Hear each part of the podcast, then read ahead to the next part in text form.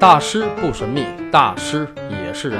大家好，我是森小九，欢迎来到大师故事会。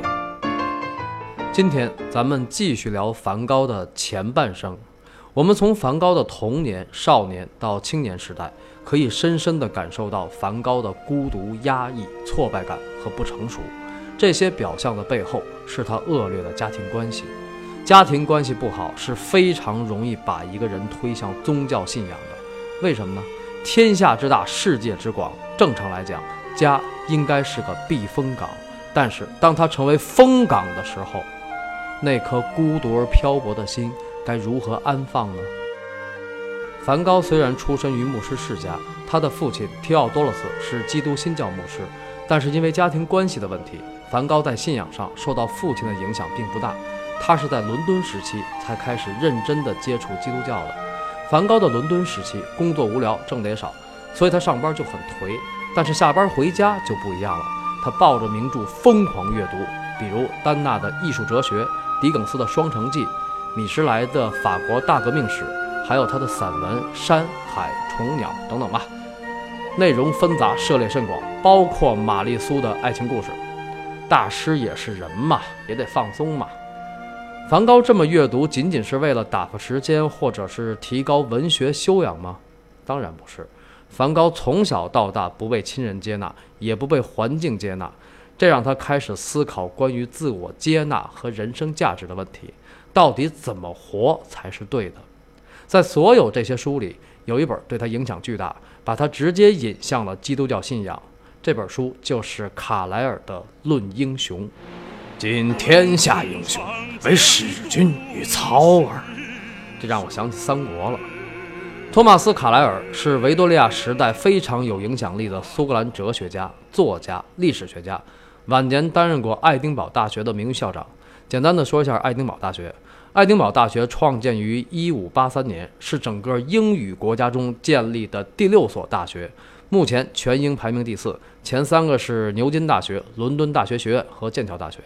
作为英国的超级精英大学，爱丁堡大学的杰出校友都是人类历史上的大咖，比如达尔文、物理学家麦克斯韦、经济学之父亚当·斯密、发明家贝尔，还有英国前首相丘吉尔等等吧，还有很多。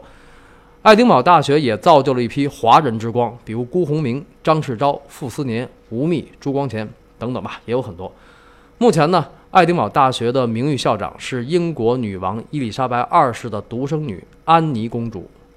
卡莱尔大师一生成就显赫，但是命运坎坷，而且脾气不好，就是个老愤青，说话深刻而给力。比如“生命不息，奋斗不止”，就是他说的。还有一句。未哭过长夜的人，不足以论人生。这个语感非常的鲁迅啊，没错，鲁迅先生也看过卡莱尔的书。鲁迅先生曾经对莎士比亚很推崇，原因就是来自于这本卡莱尔的《论英雄》。《论英雄》的全名叫《论英雄：英雄崇拜和历史上的英雄业绩》。书中把历史上的名人和伟人分成神灵、先知、诗人、牧师、文人和君王六个类型，讲述了十一个超级大咖，比如耶稣基督、穆罕默德、但丁、莎士比亚、拿破仑等等吧。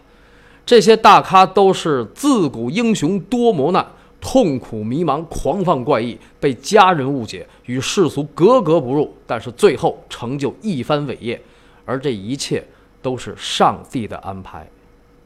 这些伟人身上有直接来自于上帝的无穷力量，是火种。一旦把柴火点燃，一切都围绕着他的身体燃烧，变成和自己一样的熊熊烈火。这里边的柴火指的就是普通人，凯莱尔不太看得起普通人。这段话说的很符合梵高的语感啊，激昂澎湃，阳气十足，而且很有画面感，就像。危急时刻，大咖身披金甲圣衣，脚踏七彩祥云，从天而降，扭转乾坤。《大话西游》里，至尊宝变成了孙悟空，这就是小男孩心中的英雄。和梵高一样，周星驰的内心也是个小男孩。李安就曾经说，周星驰的电影就是小孩子拍的东西。这不是几位星爷啊，李安是说周星驰的电影总是那么纯净浪漫。在周星驰的电影里，男一号总是开始平凡卑微，然后历经磨难，最后一定咸鱼翻身。而且呢，男一号和女一号绝对只谈恋爱不结婚。比如周星驰的电影《功夫》里边，最开始那么乱七八糟的一个小混混，最后成为武林高手，长得跟朴树似的。其实呢，那是向他心中的英雄、他的偶像李小龙致敬。在影片的结尾，周星驰和黄圣依相视而笑，回到了童年时代。这个就是小男孩心中的英雄成长史。每个男孩心中都有一个英雄梦。还记得我分析梵高的顽劣童年时提到的暴力能量吗？梵高的暴力能量和英雄梦在童年时代没有被释放，在青年时代，在孤苦伶仃、痛苦迷茫之际，他浪漫的英雄梦终于被卡莱尔唤醒。所以，梵高信上帝，做英雄。卡莱尔的上帝指引下的英雄史观在欧美影响甚广。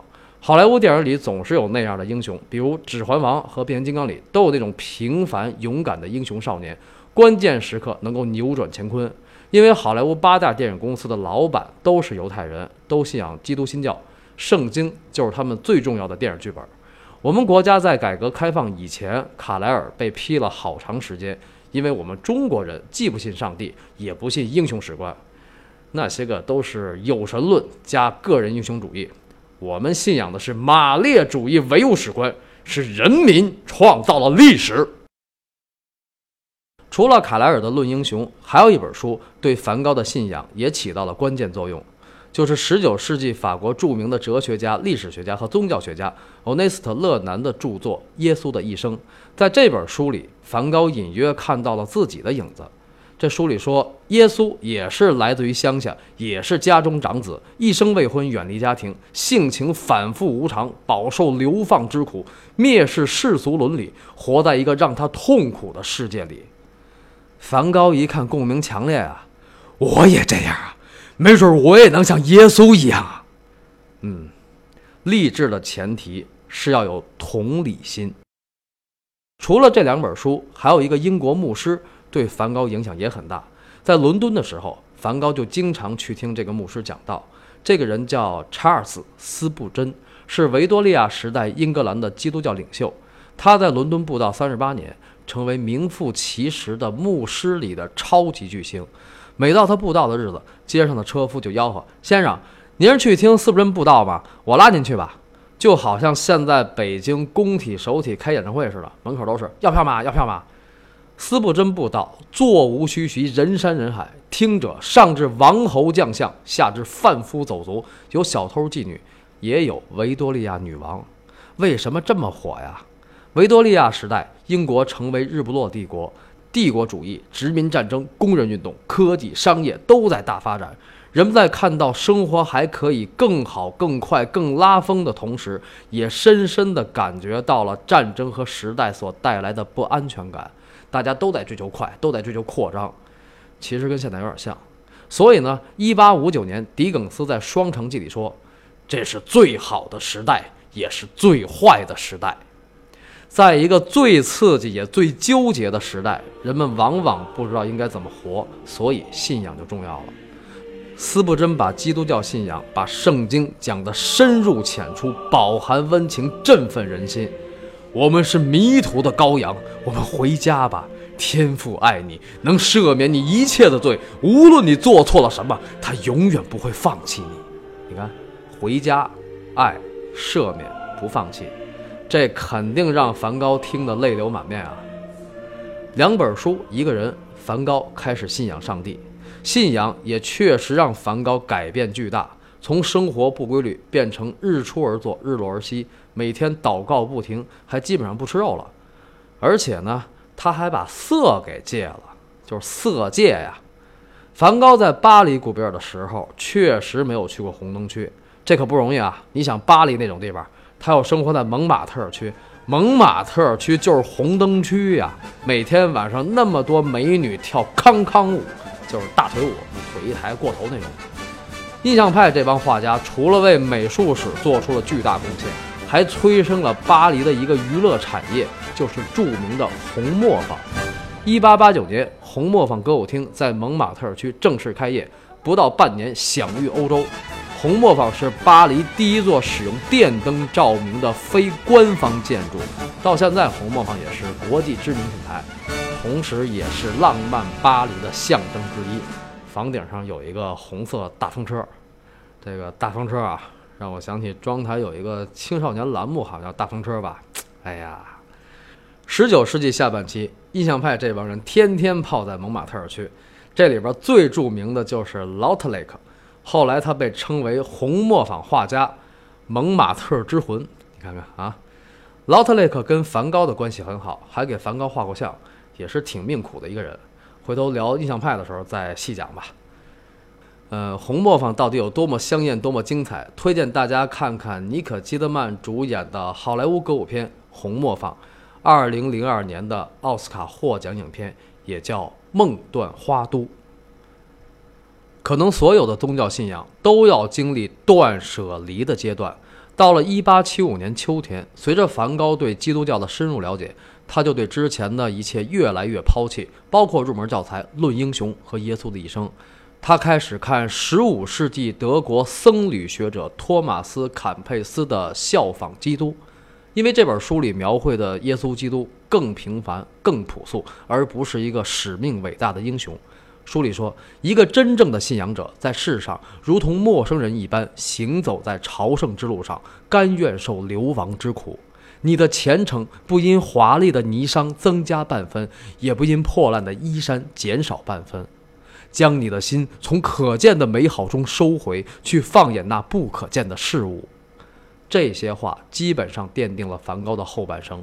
在艺术精神和宗教信仰方面，托马斯·坎佩斯绝对是对梵高影响最大的人。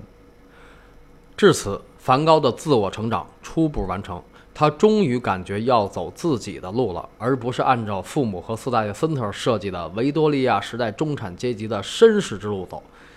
这个信仰之路不管对不对吧，反正是自己选的。世上本没有路，走的人多了，连路也没了。所以呢，就得不走寻常路。所以呢，问题也就来了。托马斯·坎佩斯是15世纪德国的僧侣学者。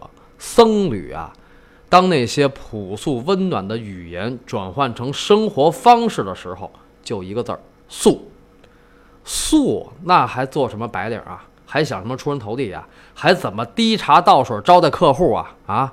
多年以后。梵高把巴黎古比尔时期看成我在地狱的日子。这个巴黎人本来就嘚瑟，他们觉得除了巴黎，全世界都是乡下。就像老舍先生在《离婚》里写的那个张大哥，据张大哥看，除了北平人都是乡下佬，天津、汉口、上海，连巴黎、伦敦都算在内，通通是乡下。梵高在巴黎是标准的荷兰乡巴佬。但是巴黎古比尔来的客户都是侯爵、王爵、成功人士、阔太太什么的，那么这个服务与被服务的关系就特别的别扭，就跟你去香格里拉大饭店看见前台是个小翠儿一样。翠花上酸菜。梵高还经常用诧异的眼神看着客户选定的画，你们怎么能喜欢这么庸俗的作品呢？他当然没这么说啊。但是眼睛是心灵的窗口，真正的鄙视根本不需要语言。那些侯爵、王爵、成功人士、阔太太能受得了这个吗？他们就经常对梵高吆五喝六。梵高的上司经常一路小跑过来解围道歉：“您别着急，您消消气儿。他是新来的，不懂规矩，他是个临时工，还愣着干什么？还不赶紧倒咖啡去！”这样的事儿层出不穷。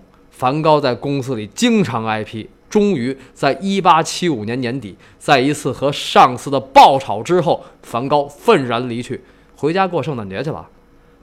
可那时候正是画廊的销售旺季啊！这个事儿，这些事儿，彻底激怒了大贵人、大牛人四大爷森特。森特膝下无子，本来是把梵高当成接班人来培养的，结果这个大侄子一点不给他长脸啊！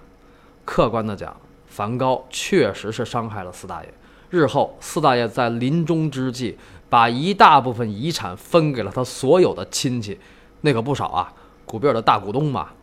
但是他在遗嘱里明确说，不能给文森特·威廉·梵高一分钱。一八七六年一月四号，当梵高再次回到公司的时候，店长把他叫到了经理室。呃，小凡啊，因为你擅离职守，而且有大量的客户投诉，你被解雇了。离职期限是四月一号，你回去准备准备吧。啊，感情那时候是提前三个月通知啊。不过呢，也有可能是看在四大爷森特的面子上。先不说梵高这边怎么样，这个事儿传到梵高父母那边，真是炸了窝了。家门不幸啊，出此不孝之子！梵高他爸爸顿足捶胸啊，梵高他妈在那边嚎啕大哭：“老大呀，你怎么那么不懂事儿啊！我的神呐，我们太绝望了！”他们俩把家里的孩子叫到跟前儿别人要是问起你大哥的事儿，你们就说他换工作了。然后呢，给不在身边的提奥和大女儿安娜写信，谁也不许再搭理老大，再不要把他的好放在心上。落款伤透了心的爸妈，然后呢，他们又马上联系梵高的六叔，联系六叔干嘛？让六叔给梵高安排个工作。六叔开始是公务员，后来做了书商和画商。唉，父母就是这样，话说的再狠，事儿做的再绝，也还得给孩子想办法。但是梵高这样的亲戚，谁还敢帮啊？多年以后，梵高把这次解雇事件称为是一场灾难。这场灾难标志着梵高的白领梦想彻底终结。这个时候，他二十三岁。现在大家该想了，那他该去矿区传教了吧？嗯，快了。矿区传教是梵高前半生的人生巅峰，它的意义不亚于后来的向日葵、歌尔和自杀之谜。但是呢，梵高在离开巴黎古比尔之后，还干了点别的，比如备战高考。梵高那时候还考大学啊？对啊，梵高他爸就是大学生，神学院毕业。梵高肯定是没考上啊，这没考上是不是又是给家里人搅和的呀？这回真不是。那到底是何原因呢？下周三晚六点，森小囧在喜马拉雅大师故事会继续为您讲述梵高的故事。癫狂牧师与天赋开启。